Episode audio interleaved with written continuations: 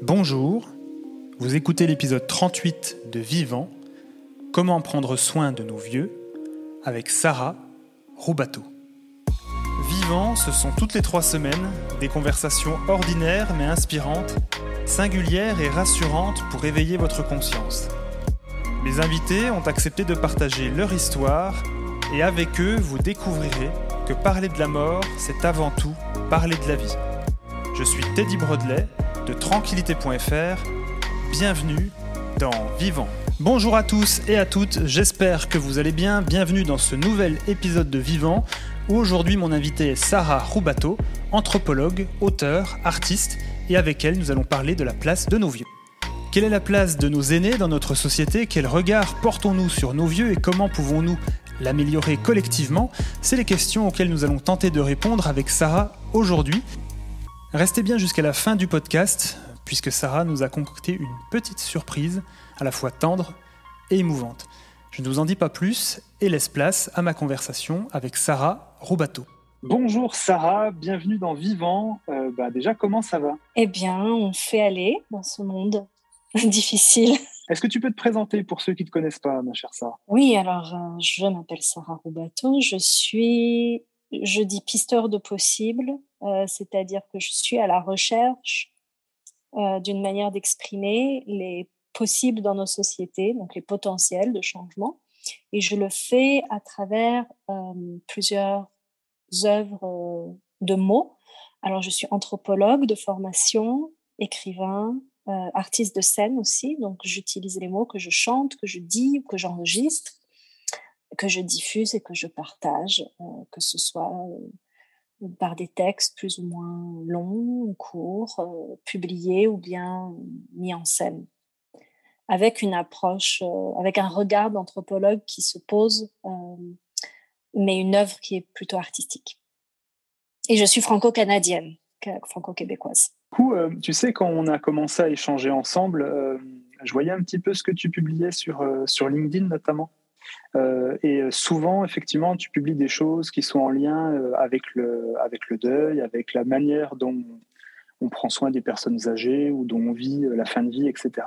Comment as commencé à comment tu t'es intéressé à ces sujets-là? En fait, je m'intéresse à des grandes questions de société, mais par le la petite lucarne du quotidien, par les petites scènes. Donc, donc souvent, je vais euh, attraper un sujet, euh, un sujet de société par une scène quotidienne. Et c'est vrai que moi, je suis très sensible. Euh, j'ai dit que j'ai une formation d'anthropologue. Quand on est anthropologue, j'ai travaillé, ma spécialité, c'était de travailler sur la littérature orale. Et quand on étudie différentes sociétés, l'oralité, c'est toujours les personnes âgées qui en sont les, les dépositaires, les femmes aussi beaucoup et, les personnes âgées. Donc, de toute façon, quand on est anthropologue, on est amené à travailler dans l'intergénérationnel et d'aller dans des sociétés où euh, le lien aux personnes âgées est différent, le lien à la fin de vie ou à la longue vie est différente. Euh, ça marque beaucoup. Et évidemment, euh, bah, le, rapport, le rapport à la vie et donc forcément à la mort aussi est très différent. Donc, je, m'intéresse à ce sujet, disons qu'il revient dans, ce que j'écris. Je pense que je fonctionne un petit peu par, euh, euh, par équilibre, c'est-à-dire que quand je vois qu'il y a un sujet qui est, qui est mal traité dans la société, je vais avoir tendance à plutôt m'y intéresser davantage. Donc comme c'est un sujet qui par période revient dans l'actualité, mais sans qu'on vraiment penche. Euh, du coup, moi, j'ai tendance à y revenir. Donc, tu aimes bien les choses qui, ouais, aimes bien un petit peu les comme moi, quoi, les choses qui sortent un peu de l'ordinaire, en tout cas qui sont les, qui sont pas les choses les plus courantes auxquelles on peut avoir à parler dans notre société. Bah, je, je crois, je suis quelqu'un vraiment de la diversité dans tous les sens du terme, c'est-à-dire que j'ai je parle quatre, cinq langues depuis, depuis tout petite. J'ai été élevée dans un contexte international, etc. Et, je suis sensible au vivant. Et donc, dans le vivant, la règle de base, c'est la biodiversité. Il y a de la diversité. Et je trouve que dans les sujets euh, dont on entend parler, dans les médias, dans notre paysage euh, médiatique ou, culturel, notre conversation, disons, la conversation que la société a tous les jours avec elle-même, euh, il faut qu'il y ait de la diversité. Donc, je vais m'intéresser forcément à tous ceux qui vont tirer, euh, qui, vont, avoir un autre regard, ou bien qui vont euh, se saisir d'un sujet dont on ne parle pas, ou bien qui vont se saisir d'un sujet dont on parle, mais d'une autre manière. Parce que dès que tu fais ça, tu participes à l'écosystème euh, de la pensée, euh, tu participes à la diversité de cet écosystème. Et je pense qu'on en a mais énormément besoin. Sinon, on va tous dans le même sens. Qu'est-ce que tu aimerais nous partager aujourd'hui? De quoi tu aimerais, euh, parler avec de quoi tu aimerais parler avec moi du coup? Qu'est-ce qui revient le plus en tout cas par rapport à la fin de vie, par rapport au deuil, par rapport aux différences de culture, par rapport à, tout ça? Si je te lance une perche bien bien grande. Bien bien grande. Euh, ben, on peut déjà se, je pense qu'on peut se rappeler euh, à quel point il y a une diversité de, de manières dont l'être humain a approché euh, la mort et la disparition et le deuil. Et euh, évidemment, euh, naturellement, on est ethnocentré. On pense que notre manière est universelle de concevoir la vie, la mort. Par exemple, la vie est une ligne dans notre pensée occidentale ou européocentrée. C'est une, une ligne et l'avenir, c'est ce qu'il y a au-devant de nous et le passé, c'est ce qui est derrière. Oui, dans notre vision euh, ethnocentrée, européenne, occidentale, on a donc cette vision de la ligne, c'est-à-dire qu'on est sur un chemin de vie et on a euh, l'avenir devant nous et le passé derrière. Et il ne faut pas se retourner sur le passé ou il faut se retourner. Enfin, voilà. Eh bien, quand on étudie d'autres cultures, d'autres langues, il y a des langues où euh, l'avenir est, derrière soi et, le passé est devant, par exemple, et où en fait, on n'avance pas dans la vie, on recule. Et c'est logique. Pourquoi? Parce que le passé, on le connaît, donc on peut le voir, alors que l'avenir, on ne le connaît pas, donc il est derrière nous, il est dans notre dos, par exemple. Et quand on, quand on s'ouvre à cette diversité-là, c'est assez fascinant. Et on peut, on peut, parce que chaque individu a un rapport particulier aussi euh, à sa propre culture. Donc, si on parle de deuil ou de mort, etc., on peut se sentir mal à l'aise avec la manière dont notre société euh, gère ou nous apprend à gérer ou à, vivre ça. Et euh, donc, dans les différentes cultures, il y, a tellement, tellement de manières d'appréhender euh, les, rituels et, et, la mort. Mais par exemple, il y a des sociétés où, par exemple, chez les, les Sasak indonésiens, une tribu, il y, a, des rituels funéraires, il va durer plus de 1000 jours. Donc le, processus de deuil euh, célébré de façon euh, sociale va durer 1000 jours, ce qui est, ce qui est bien très long. en Tanzanie, chez les Iramba, en fait, la, le, le défunt change de statut dans la famille, d'endroit dans la famille, c'est-à-dire que euh, on ne va plus considérer qu'il est euh, le fils de ses pères, on va considérer qu'il est le fils de ses mères, de, toute la lignée matriarcale. Ça veut dire que le passage de la vie à la mort dans certaines sociétés, c'est l'occasion presque de changer d'identité, par exemple, parce qu'il y a une libération, quelque chose comme ça. Euh, chez, par exemple, à Madagascar, chez les Mérinas, ils considèrent que en fait la vie c'est un lent processus de dessèchement, d'assèchement. Il considère que tout ce qui est l'enfance, la vie, c'est humide et qu'on devient très sec au fur et à mesure qu'on vieillit. Donc, quand il y a euh, quelqu'un qui meurt, euh, on va attendre, on va, on va l'enterrer, mais euh, le véritable enterrement, dans le sens où nous on l'entend, la cérémonie, c'est quand on va exhumer le squelette, parce qu'une fois qu'il est à l'état de squelette, seulement là, il est vraiment mort, par exemple. Donc, on a euh, des, des, des, rituels très différents qui marquent des rapports à, la mort très différents. Et il y a quelque chose qui est très connu, c'est la fête des morts au Mexique, par exemple. Mmh, bien sûr. Euh, la fête des morts au Mexique, qui en fait est une fête héritée des Aztèques très très très ancienne et qui correspond chez nous à la Toussaint, à la célébration. voilà, donc ça c'est quand même universel. Mais euh, chez euh, au Mexique, c'est une fête joyeuse, c'est une fête colorée. Euh, on va sur les tombes et il y a des bougies, il y a des couleurs, il y a des chants. Et c'est vraiment, la, vraiment joyeux, la fête des morts. Dans notre société, la fête des morts, c'est pas joyeux du tout. Rien de dire. Et évidemment, nous, on porte du noir. Il faut pas mettre de la couleur parce que c'est une offense, alors que chez eux, au contraire, c'est, c'est un hommage aux morts que de mettre de la couleur. Donc, euh, donc voilà. Et donc, c'est, c'est, vraiment euh, intéressant d'aller simplement de savoir qu'il y a cette richesse-là parce que on est peut-être aussi à un moment où, où, il y a des rituels qui se réinventent. En fait, les rituels se réinventent toujours. Donc, euh, et le rapport à la sépulture à la, est très important parce qu'en fait, c'est de là que les archéologues, euh, c'est-à-dire c'est quand on a découvert les premières sépultures, c'est la trace des premières sépultures avec euh, 300 000 à 400 000 ans euh, chez Néandertal ou Sapiens.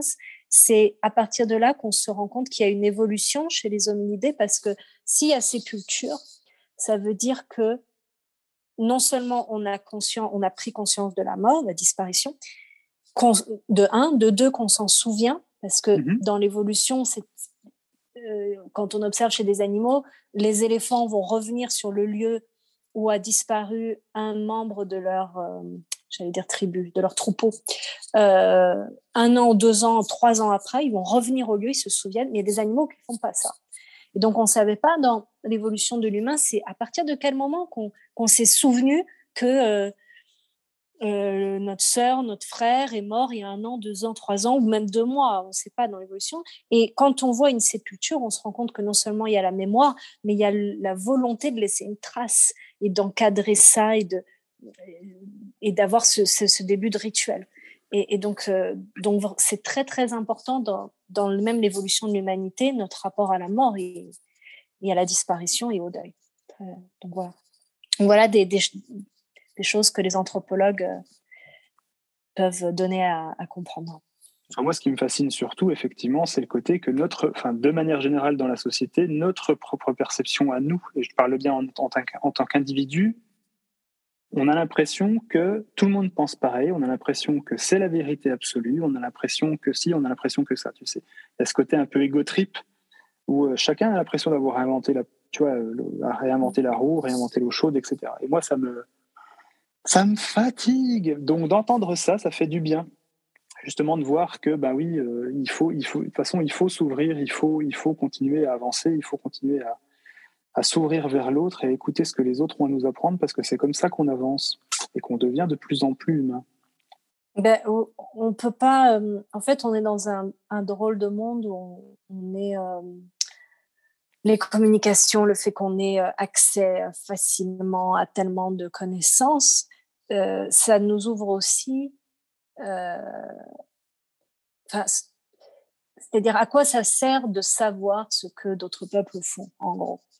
OK, il y a des chercheurs qui s'y intéressent, bon, d'accord. Mais pour le commun des gens, à quoi ça peut servir que ce soit d'apprendre une autre langue de savoir comment d'autres peuples euh, traitent de, quelque chose qui est universel pour le coup, le, deuil? Euh, je pense que ça, vraiment, ça peut ouvrir simplement de se dire, tiens, c'est possible de faire ça.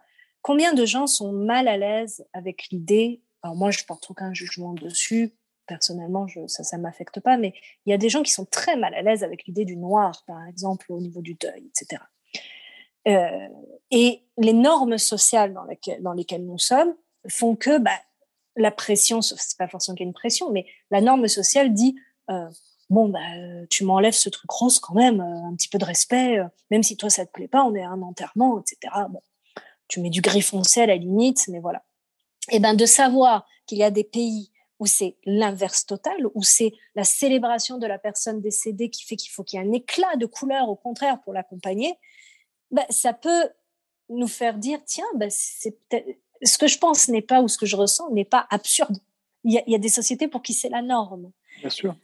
Après, on peut euh, même se mettre à, intégrer chez nous ou à adapter des, formes de cérémonies qui vont plus nous parler. Et, donc, de s'ouvrir à, ce que font d'autres cultures, ça peut, ça peut, ça peut aider. De toute façon, on voit que ça bouge. Enfin, tu vois, pour en parler avec beaucoup de personnes qui bossent dans le, domaine du funéraire, euh, soit pompes funèbres, euh, tu vois, indépendantes ou, ou des, bah, des indépendants comme moi qui, bossent sur différentes thématiques, les, choses bougent un petit peu.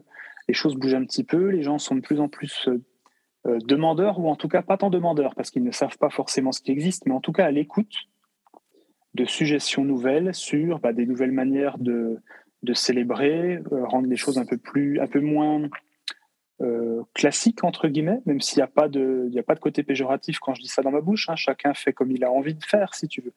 Mais euh, l'important dans ces moments-là étant, à mon sens, en tout cas, de bah, de s'écouter et puis de donner une vision positive de la vie de la personne plutôt que de, tu vois, la personne a vécu, donc c'est le moment de entre guillemets de rendre hommage à ce qu'elle a pu construire dans sa vie et pas forcément de se dire que c'est une fin en soi. Oui, c'est une fin, bien entendu. Mm mais il y a une vie derrière. Et je pense que c'est ça qu'on oublie. Et c'est ça aussi qu'on oublie d'ailleurs mm. beaucoup chez les, euh, chez les personnes âgées. Tu vois, il y a, je trouve qu'on traite pas très bien nos papis-mamies. Nos papis-mamies, c'est des gens qui, c'est juste des gens comme nous, mais qui ont un peu plus de bouteilles, donc qui ont plus d'expérience, qui ont plus de, qui ont plus de vécu.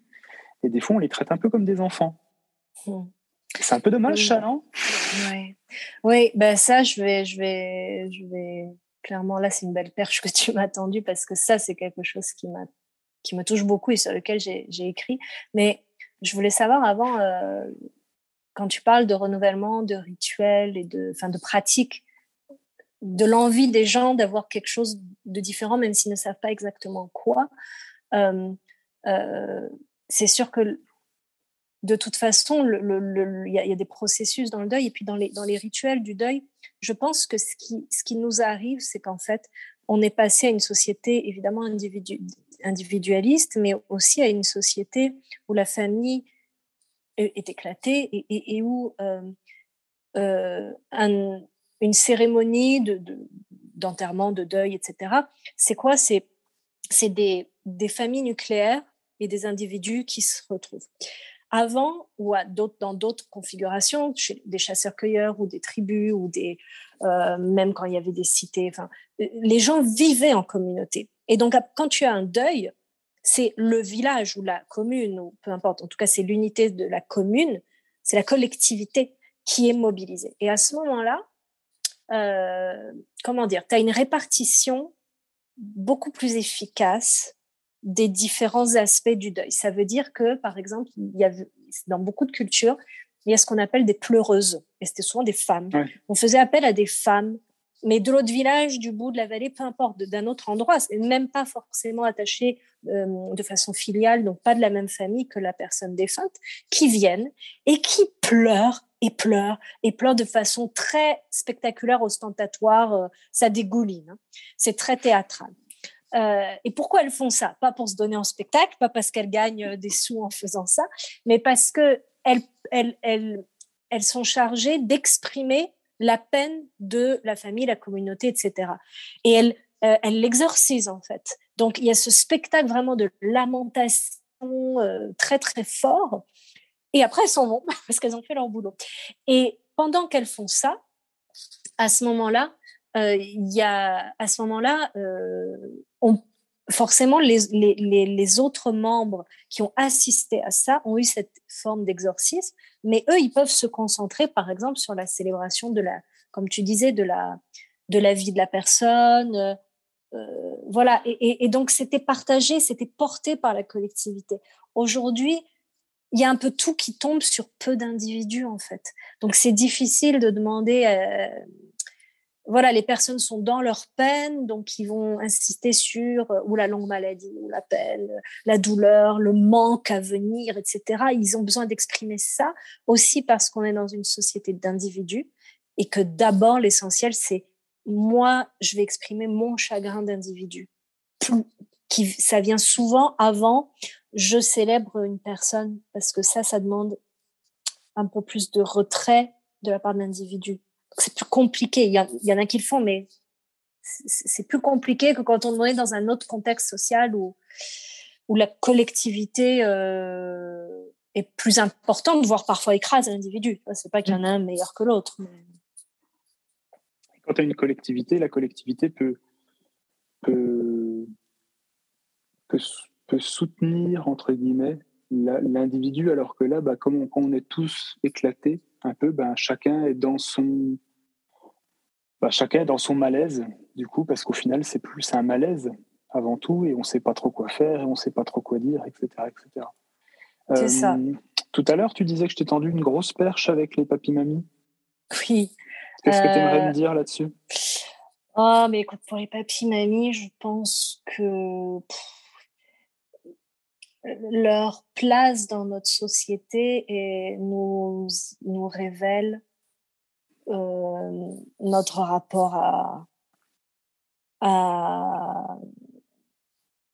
en fait, on, est, on est dans une société où on surreprésente la mort dans les jeux vidéo, les films, euh, tout ce que tu veux, mais où elle est complètement absente dans notre quotidien. Euh, on est passé d'une société agricole où, où on égorgeait le poulet, on tuait, on voyait des animaux abattus ou, accidentés tout le temps. C'était normal et où on veillait les anciens ou pas anciens d'ailleurs, en tout cas quand il y avait un mort. Et on est passé de ça à une société industrielle et dans une société industrielle, et productiviste, le but c'est de produire, c'est la machine qui produit. Donc tout ce qui est un signe de décadence, entre guillemets, ou de ralentissement de la productivité, on n'en veut pas. Et les personnes âgées en font évidemment partie. Personne âgée, elle n'est plus... Euh, elle, est plus lente, elle est, elle est plus efficace, elle est plus. Tu peux mettre plein d'adjectifs. Et, ça, même si on les aime beaucoup, etc., ça nous met mal à l'aise. Quelqu'un, voilà, garder son parent chez soi dans le mode de, toute façon, on est dans des familles nucléaires éclatées, on ne peut plus l'envisager. Euh, et donc, euh, on, les met à l'écart et, dans la solitude, soit de leur appartement, soit d'EHPAD, et, euh, et on, les coupe aussi du lien avec les plus jeunes. Alors, je sais qu'il y a des, des expérimentations qui se font avec euh, parfois des habitats où il y a en bas une crèche par exemple ou une petite école et en haut voilà mais c'est très très embryonnaire quoi et euh, donc c'est terrible parce que ceux qui sont dépositaires d'une mémoire et puis de puis comme tu dis il y a de l'infantilisation aussi beaucoup donc c'est je dis, ça revient par vague parce que c'est quand il y avait eu la canicule ou quand il y a eu le Covid, mais ça disparaît très vite, quoi. Qu'en fait, je pense que notre, rapport aux personnes âgées, il est vraiment urgent qu'on qu'on y pense parce qu'en plus, euh, au niveau du nombre, euh, par rapport au nombre de jeunes, c'est énorme, hein, on est dans des sociétés vieillissantes. Mais on n'arrive pas à les intégrer. On n'arrive pas à les intégrer à notre quotidien, à en faire autre chose que des, des, des êtres qu'on doit, qui, qui, doivent être euh, euh, en gros nourris, torchés et, les faire dormir et les laver. Mmh. Mais et après, il y a quoi dans et on appelle ça prendre soin des personnes âgées. Mais c'est pas, pas prendre soin des personnes âgées que de se contenter de, leurs besoins euh, physiologiques seulement. Et donc moi j'avais écrit écrit un texte là-dessus euh, dans un de mes manuscrits, en fait, euh, qui n'est pas publié. Et j'avais écrit un texte sur qui s'appelle Le panneau en liège. Tiens, monsieur, déjà réveillé? Ça fait déjà plusieurs heures que monsieur est réveillé. La tête tournée vers la fenêtre qui donne sur un mur. Ça fait des heures qu'il attend, assis au bord du lit. Il a réussi à s'extirper du matelas et à pivoter pour s'asseoir. Il n'a pas trouvé la manette pour redresser le lit. Il reste là en attendant. Impossible de mettre la télé, il est trop tôt. Il ne peut pas sonner. D'ailleurs, on lui a dit d'arrêter de sonner pour rien. Lui, tout ce qu'il voudrait, c'est parler un peu. Les rayons du soleil se sont mis à éclairer les visages sur le panneau de photo à l'entrée de la chambre. Dans toutes les chambres, il y a le même panneau en liège. Entre les photos, on voit encore les trous qu'ont fait ceux qui étaient là avant, avant que quelqu'un décroche les photos en pleurant. Sur les photos, tout le monde sourit. Ça respire la joie, la santé, la vie. Lui aussi, il a fini par mettre ses photos sur le panneau en liège, histoire de se rappeler qu'il a été un homme, un mari, un père, un collègue, un grand-père. Cet après-midi, c'est la petite qui va venir le voir. Bon, il faut pas qu'il se plaigne. Mais elle va encore lui demander s'il a passé une bonne semaine. Elle n'a pas compris qu'ici, il n'y a plus de semaine, ni vraiment de jour, ni vraiment de nuit. Ici, le temps marche avec un déambulateur. Il avance par petites tranches de tâches à accomplir. La toilette quotidienne avec le gant, la grande expédition à la douche une fois par semaine, la promenade dans le couloir, se rendre jusqu'à la salle à manger. Bon Dieu, ce que ça peut être loin une salle à manger? Il déteste cette salle. Toutes ces dentiers qui mastiquent, c'est le temps qui lui fait la grimace. Pourtant, parfois, il rit. Ça lui rappelle la cafétéria quand il était môme, et celle de l'armée. Et puis ça le change du lit et de la chaise près de la fenêtre qui donne sur un mur. Ce lit, c'est là où il va passer de plus en plus de temps. C'est là qu'il attendra que la douleur passe Là qu'un jour la douleur passera tout à fait. C'est signé. La dernière scène de sa vie se passera là, dans ce lit qui n'est pas le sien, qui sera celui d'un autre une semaine plus tard, dans ces draps qui n'ont plus l'odeur d'un chez-soi. La dernière chose qu'il verra, ce seront des murs d'un blanc trop propre. Et le panneau en liège où il laissera deux petits trous. D'où, la nécessité de d'avoir aussi une, une vraie révolution dans le paysage médiatique. Et c'est pour ça que ton podcast, je pense, est euh, essentiel et, pionnier peut-être pour se mettre à parler de, de ces sujets-là. Ce qui serait idéal, c'est que ces sujets-là soient intégrés dans des médias euh, généralistes, si tu veux. Mais je pense des, initiatives comme, comme ça, d'avoir un podcast et puis, puis peut-être d'autres choses un, jour. En tout cas, que de plus en plus on, en parle parce que, comme tu dis, les initiatives sont là. Il faut que les gens sachent que ça existe et pour ça, il n'y a que les échanges, les dialogues, les rencontres et les médias, tous tout, tout médias confondus. Donc il y a aussi un grand travail de la part des, de ceux qui racontent le monde, qu'ils soient journalistes, écrivains, enfin, tous ceux qui racontent le monde, de, de, se, de se pencher sur ces sujets-là et d'aller chercher euh, les patients, toi, qui, bah, qui, qui, travaillent, mais qui aussi euh, euh, veulent, veulent transmettre ça. ça c'est...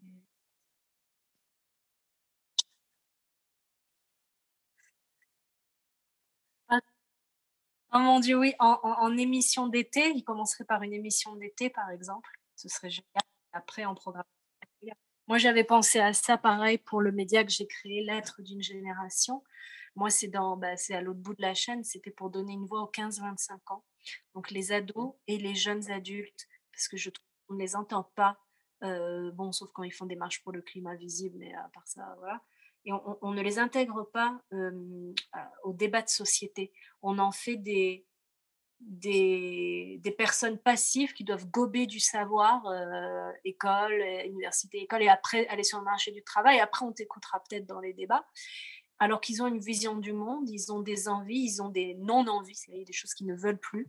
Et, euh, et j'avais créé un média euh, là-dessus, et je voulais aussi, plutôt que de faire seulement un média dans un coin, que ce soit intégré dans les médias généralistes. Si à chaque journal ou presque chaque journal, il y avait le point de vue d'un ado dessus, par exemple, euh, ou dans des émissions. Et je pense que si on fait ça avec les plus jeunes et avec les personnes âgées, on va beaucoup modifier euh, la manière dont les gens euh, les intègrent.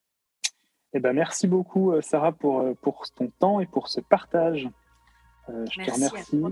Et puis, ben, prends soin de toi et à très bientôt. À bientôt. Merci pour ce que tu fais. Ciao, bye bye. Voilà, c'est fini pour aujourd'hui. Désolé pour la qualité audio euh, de ma voix dans cet épisode. Euh, lors de l'enregistrement, il y avait quelques petits euh, soucis micro, donc on a dû faire ça à l'ancienne. Si cet épisode vous a plu néanmoins, je vous invite à laisser un avis 5 étoiles sur Apple Podcast et Spotify, ça aide énormément Vivant à se faire connaître. Vous pouvez également partager l'épisode sur vos réseaux sociaux ou simplement le commenter. Merci d'avance. Vous êtes de plus en plus nombreux à écouter Vivant. Merci du fond du cœur. Euh, je tourne un peu en boucle avec ça, effectivement, sur chaque fin d'épisode. Mais faut quand même reconnaître que vous êtes de plus en plus nombreux. Donc merci, merci, merci, merci. Je ne peux rien dire d'autre que merci. Je vous donne rendez-vous dans trois semaines. Mon invité sera Robin Collet, fondateur de Sibyl. Avec Robin, nous tenterons de répondre à cette question. Est-ce que le digital est l'allié du deuil? D'ici là, je vous fais plein de gros bisous et surtout, prenez soin de vous.